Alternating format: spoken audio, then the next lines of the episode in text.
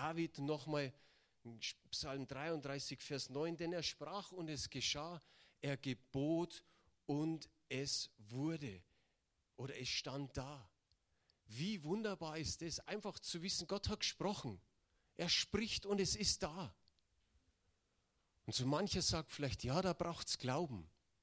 Im Hebräer, der hilft uns damit, dieser Schreiber, in Hebräer 11, Vers 3 heißt es, durch den Glauben erkennen wir, dass die Welt durch Gottes Wort geschaffen ist, sodass alles, was man sieht, aus nichts geworden ist. Da war nicht irgendwas da, was dann irgendwann zu dem wird, sondern Gott hat einfach gesprochen und es wurde. Wie wunderbar ist es. Und dann hat Gott angefangen, den Menschen zu schaffen, aus einem Klumpen Erde. Und er machte den Menschen und er blies ihm seinen Odem hinein. Und der Mensch wurde lebendig. Der Mensch wurde lebendig. Er wurde so geformt. Und war das, was war das nächste, was Gott dann getan hat?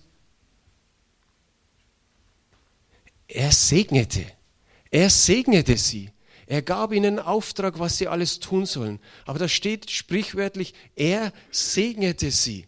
Das ist ein Wesenszug Gottes, dass er segnet, dass er Gutes ausspricht. Wie viel Gutes lesen wir in der Bibel und wenn wir das auf uns münzen, wie wunderbar ist es. Er segnet. Und das wollte er dem Menschen mitgeben, weil es sein Ebenbild ist. Aber dann kam der Sündenfall und dann kam einiges dazwischen. Jeder war auf das Seine bedacht. Jeder war stolz, Neid, Eifersucht gegenüber den anderen. So war das Gute, das wir über den anderen aussprechen sollen, immer kleiner, immer kleiner.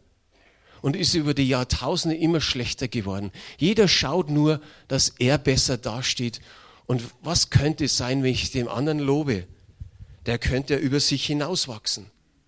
Aber durch Jesus Christus wie er gekommen ist. Und seitdem wir Jesus Christus nachfolgen, hat sich etwas verändert. Das ist die gute Nachricht, nämlich, dass wir den Segen des Aufrichtigen sprechen dürfen. Sag mal zu dem Nachbarn, sprich in Zukunft den Segen des Aufrichtigen.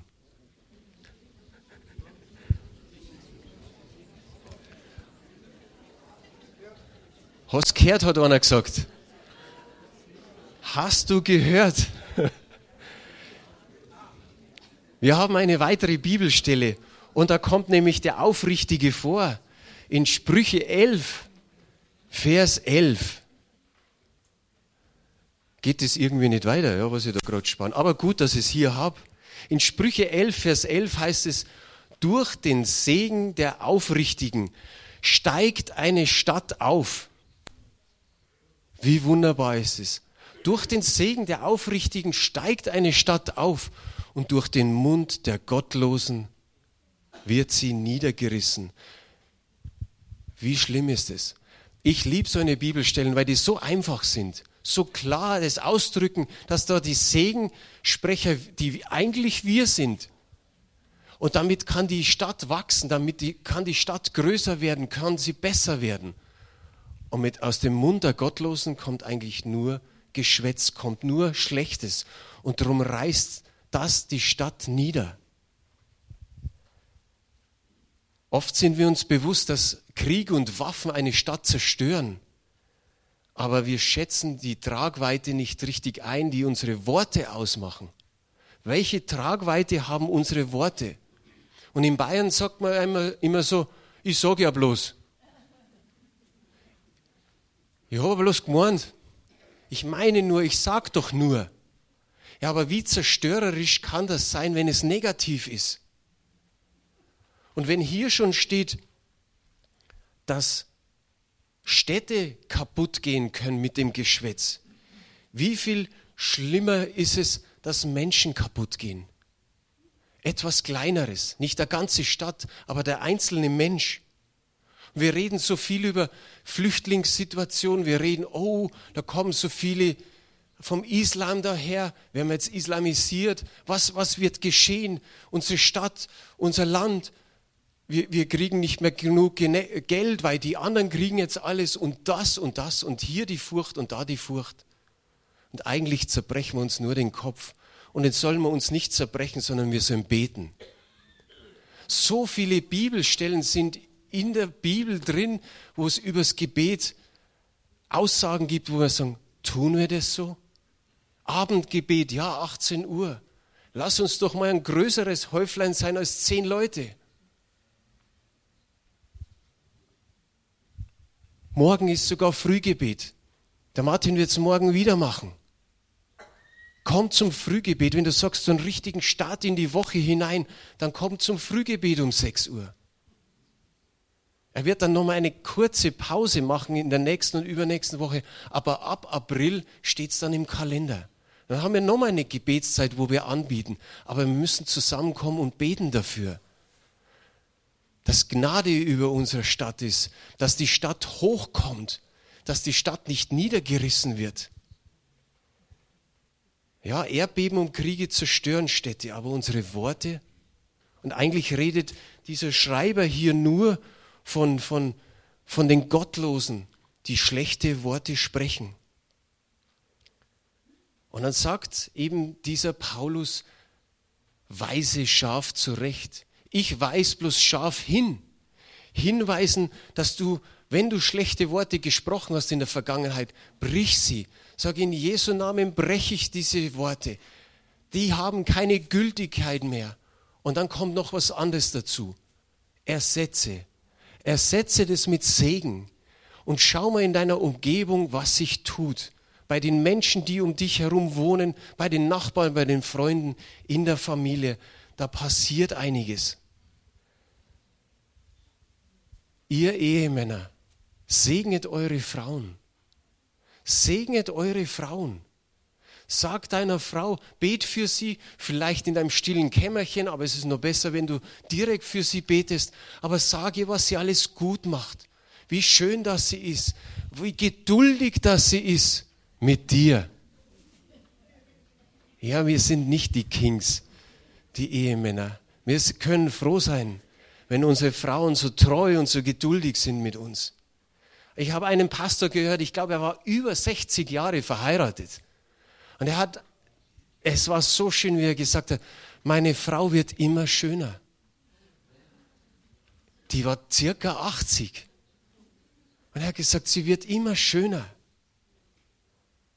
Aber was, was tut es bei der Ehefrau?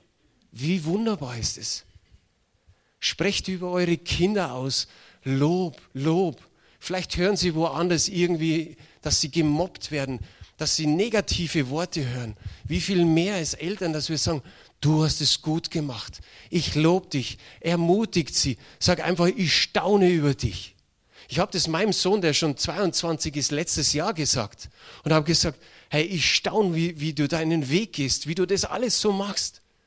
Und ich habe gespürt, wie er aufgelebt hat. Wie wunderbar es ist. Manchmal braucht es bloß ein paar kleine Sätze oder Worte. Die Kinder haben vielleicht in der Schule, da sind sie vielleicht der Loser, der Verlierer. Da werden sie gemobbt, da werden sie irgendwie gemieden. Und wie gut ist es, wenn wir unseren Kindern was Schönes sagen. Dein Umfeld, dein Chef, wenn ihn alle nicht mögen und du magst ihn vielleicht auch nicht, sag ihm mal was Gutes. Schreib ihm was Gutes. Der Nachbar, der Freund, der Kollege, das kann ein Eis brechen. Und es ist, wie es vorher hieß, es baut auf. Es baut auf. Denk an die Gemeinde. Da gibt es auch saublöde Sprüche. Wenn es schlecht geht, dann sind die Leiter schuld. Wenn es gut geht, dann ist es der Heilige Geist. Und dann gibt es noch viel, viel mehr andere Aussagen. Aber es ist so. Nicht immer, aber immer öfter hören wir sowas. Was ist, wenn einer reinkommt, der tätowiert ist? Vielleicht gehört er zu unserer Gemeinde. Er hat sich ein Tattoo aufmachen lassen. Was ist los, wenn wir es sehen? Wird, so, wird sofort hinten getuschelt oder mit dem Finger drauf gezeigt? Was ist, wenn ein Homosexueller reinkommt? Oh, die Bibel sagt dies und jenes. Bloß meiden oder gehen wir auf ihn zu? Gehen wir auf ihn zu mit der Liebe Jesu Christi? Ein Pastor hat sich, der war verheiratet, hatte Kinder, hatte viele Freunde und einer war ein Homosexueller. Und es war sein Freund. Und er hat ihm immer Gutes gesagt, immer irgendwie geholfen. Nach vielen Jahren hat sich er bekehrt. Mittlerweile hat er Ehe und eine Familie. Aber das ist nicht passiert, weil man Druck macht oder weil man mit dem Finger auf ihn zeigt oder weil man sagt, schau mal, was er treibt. Was ist, wenn eine Schwangere reinkommt? Ja, alle sagen, hurra, schön, Nachwuchs gibt's. Aber wenn die Schwangere gläubig ist und nicht verheiratet ist und wir wissen es, was ist dann? Redet man dann auch hintenrum? Deutet man drauf, siehst es? Urteilt man, weil man es sieht? Da gibt es Menschen, die, die sind voller Wut und Groll und Zorn und die können es vielleicht vor uns noch irgendwie verbergen. Aber zu Hause, bam, da erfährt die Frau was, da erfahren die Kinder was, da sehen sie die Wut und den Groll, den wir nicht sehen. Wir sehen nicht und wir urteilen nicht. Aber wenn wir was sehen, urteilen wir dann?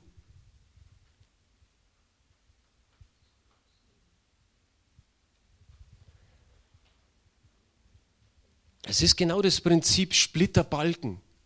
Was siehst du den Splitter in deines Bruders Auge und siehst selbst diesen Balken nicht? Der Sprücheschreiber, der geht an dieser Stelle davon aus, dass die Aufrichtigen segensreich sprechen.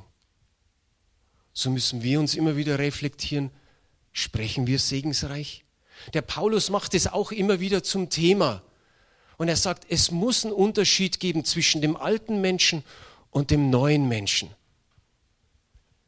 In Epheser 4, Vers 29 heißt es, lasst kein faules Geschwätz aus eurem Mund gehen, sondern redet, was gut, was erbaut und was notwendig ist, damit es Segen bringe denen, die es hören. Ich finde den Vers so genial. Das ist Luther-Übersetzung. Ich finde den so genial, weil da heißt es einfach, das, was du redest, soll gut sein, erbauen und notwendig. Mehr musst du nicht reden. Und da gibt es wieder Hausaufgabe, liebe Geschwister, damit wir es nicht vergessen. Diese Zettel, da steht diese Lutherstelle drauf und dann habe ich drauf geschrieben, lass dir Personen aufs Herz legen, denen du diesen Segen aussprichst Schau mal auf eine Person und sag, was ist eigentlich an der gut? Was gefällt mir an der, an der Person ganz besonders? Und dann sage es dieser Person, oder wenn du es nicht schaffst, dann mach es schriftlich. Du kannst es mündlich machen oder schriftlich. Ich habe es getestet diese Woche. Ich habe einem Bruder vier Zeilen geschrieben. Ein E-Mail mit vier Zeilen. Ist nicht viel. Aber ich habe da hervorgehoben, was mir an ihm alles so gefällt. Und wisst ihr was? Sechs Stunden später, ich habe es am Nachmittag geschrieben, am Donnerstag, und am Abend hat er zurückgeschrieben und er hat gesagt, das war wohl mit Abstand die schönste Mail, die ich seit langem gelesen habe. Da, da passiert was in dem anderen. Und wenn wir das tun in der Zukunft, wenn wir das als Gemeinde einfach so nehmen und sagen, du kannst danach nochmal mit der Person sprechen, wenn du das schriftlich magst. Aber überlegst dir, wie du es magst, mündlich, schriftlich.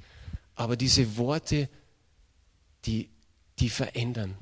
Die verändern nicht nur die Person, der du das geschrieben hast, sondern auch dich.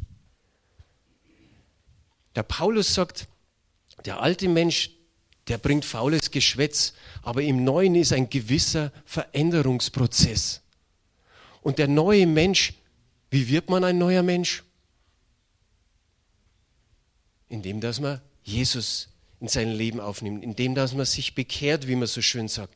Aber der Römerbrief sagt es wunderbar. Römer 10, Vers 9. Denn wenn du mit deinem Mund bekennst, dass Jesus der Herr ist und von Herzen glaubst, dass Gott ihn von den Toten auferweckt hat, dann wirst du errettet oder dann bist du errettet.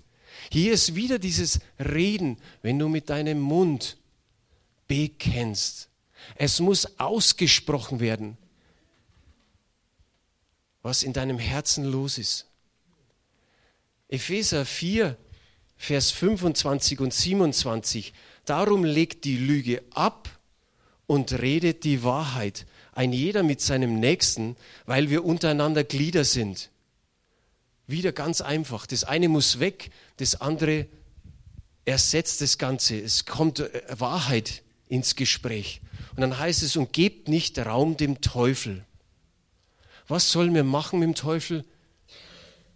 Widerstehen. Widerstehen. Widersteh dem Teufel. Widersteh ihm. Durch negatives Reden gibst du ihm Raum. Gibst du ihm immer mehr Raum. Jesus ist uns das beste Beispiel. Als er 40 Tage versucht worden ist vom Teufel, was ist passiert? Jesus hat mit der göttlichen An äh, Wahrheit geantwortet. Und dann kommt ein wunderbarer Vers, äh, Lukas 4, Vers 13, da heißt es, und als der Teufel alle Versuchungen vollendet hatte, wich er eine Zeit lang von ihm. Er er hat gemerkt, ich habe keine Chance, egal wie ich es versuche. Jesus hat immer wieder mit der Wahrheit ihn konfrontiert. Und da war er mal wieder eine Zeit lang weg. Ich glaube, in einer älteren Übersetzung heißt es, bis sich irgendwann wieder Gelegenheit bot. Ist es nicht auch unser Wunsch, dass der mal eine Zeit lang abhaut? Es ist doch eigentlich so, oder? Dass wir sagen, der soll mal eine Zeit lang weg sein, ich brauche ihn nicht. Und der lässt mich nicht in Ruhe. Aber er wird immer wieder kommen, wenn wir schon alleine mit unseren Worten Schaden anrichten.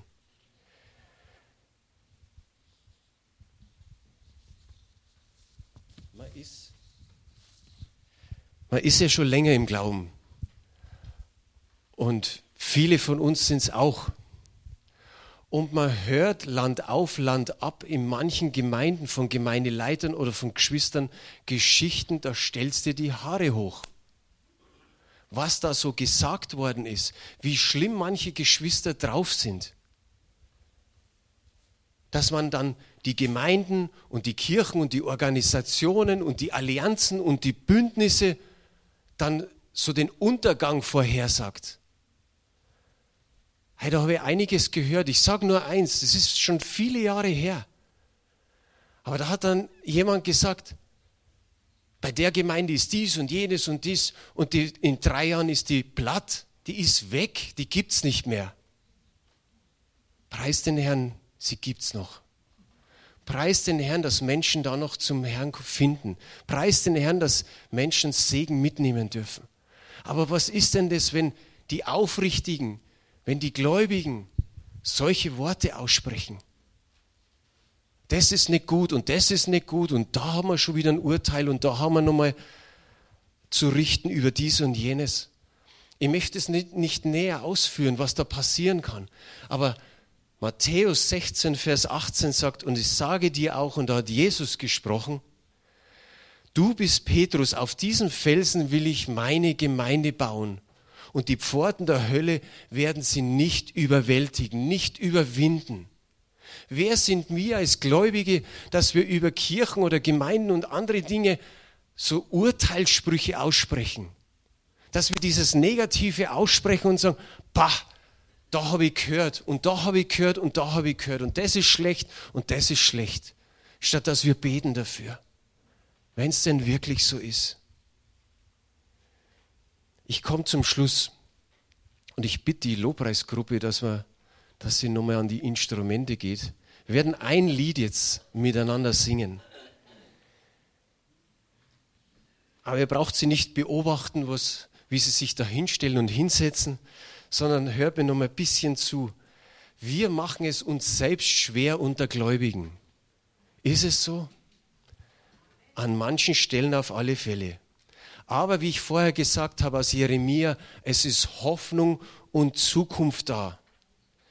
Gehen ist nicht immer die Lösung.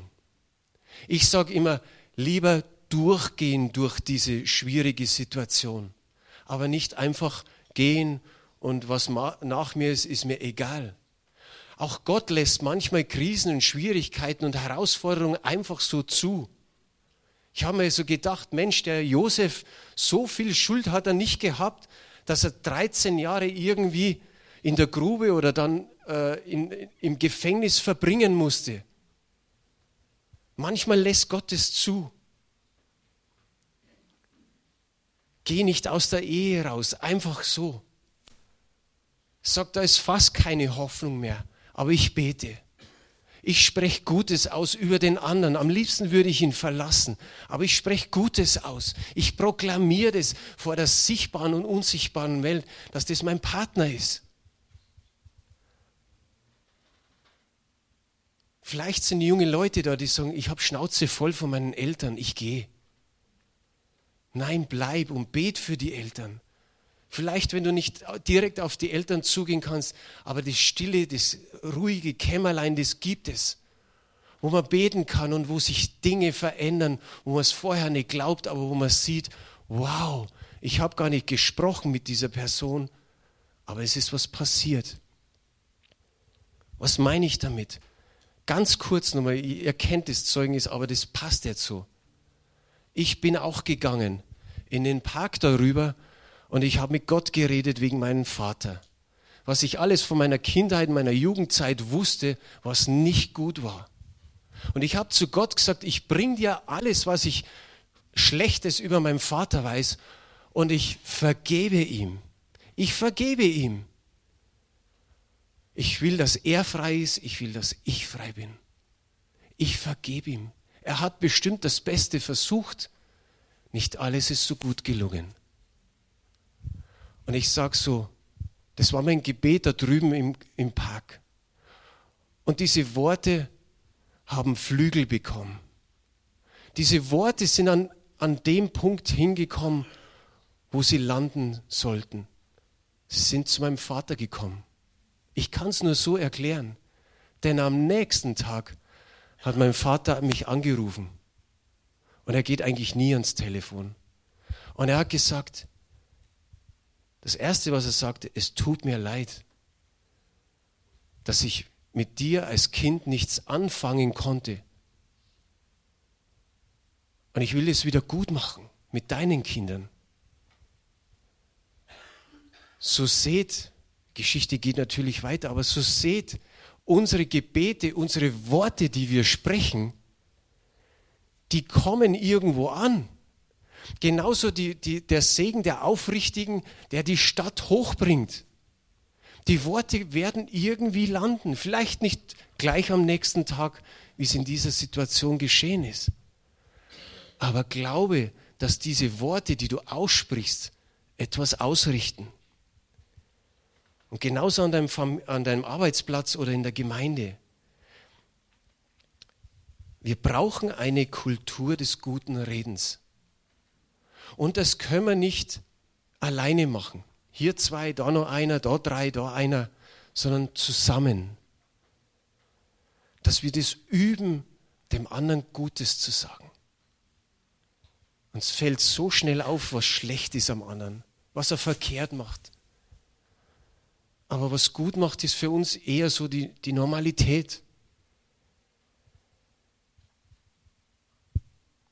Und ich sage ganz klar, wir dürfen uns darin üben. Wir werden es vielleicht von heute auf morgen nicht schaffen. Aber wir können uns üben. Und wenn wir das jetzt alle wissen, können wir am nächsten sagen, ich versuche mal dir ein paar gute Sachen zu sagen, was, was mir bei dir ganz gut gefällt. Und es wird dann immer besser und das wird dann Normalität. So, jetzt als letztes, geh mal kurz in dich. Geh mal kurz in dich hinein und sag, sag dir, was habe ich alles an Schlechten gesagt? Was waren alles negative Worte? Familie, Umfeld, aber besonders Geschwister in der Gemeinde. Was war da vielleicht auch, wenn es schlecht ist, zerstörerisch? Wie hast du über Gemeinde gesprochen? Wie über einen Bruder, wie über Schwester, wie eine, über eine Gruppe in der Gemeinde? Und ich sage ganz einfach, wenn du umkehren willst, dann komm nach vorne. Wenn du Buße tun möchtest, dann komm nach vorne. Wenn du sagst, ich will einfach, dass mir vergeben wird, dann komm nach vorne. Es ist genügend Platz und wenn nicht, dann in den Seitengängen.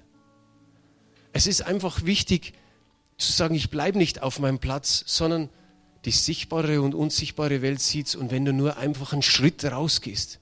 Ich kehre zurück, das Lied werden wir singen, zu dem Herz der Anbetung. Ich kehre zurück, ich kehre um.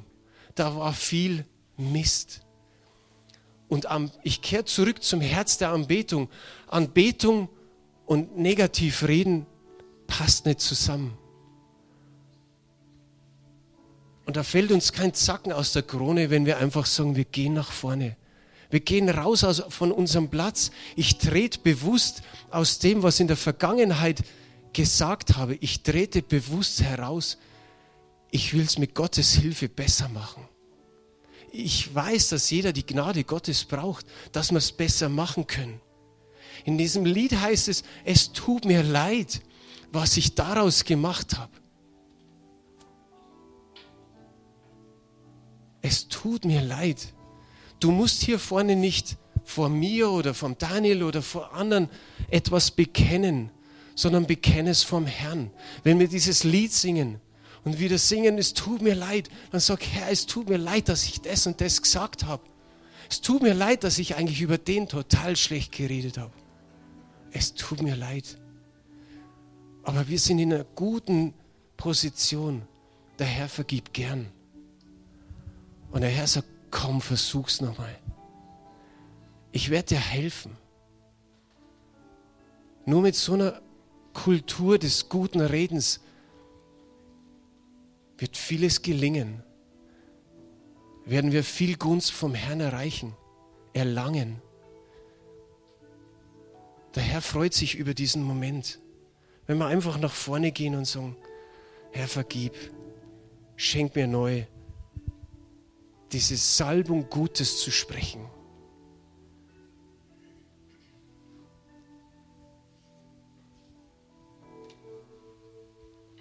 Und wir werden dieses eine Lied singen.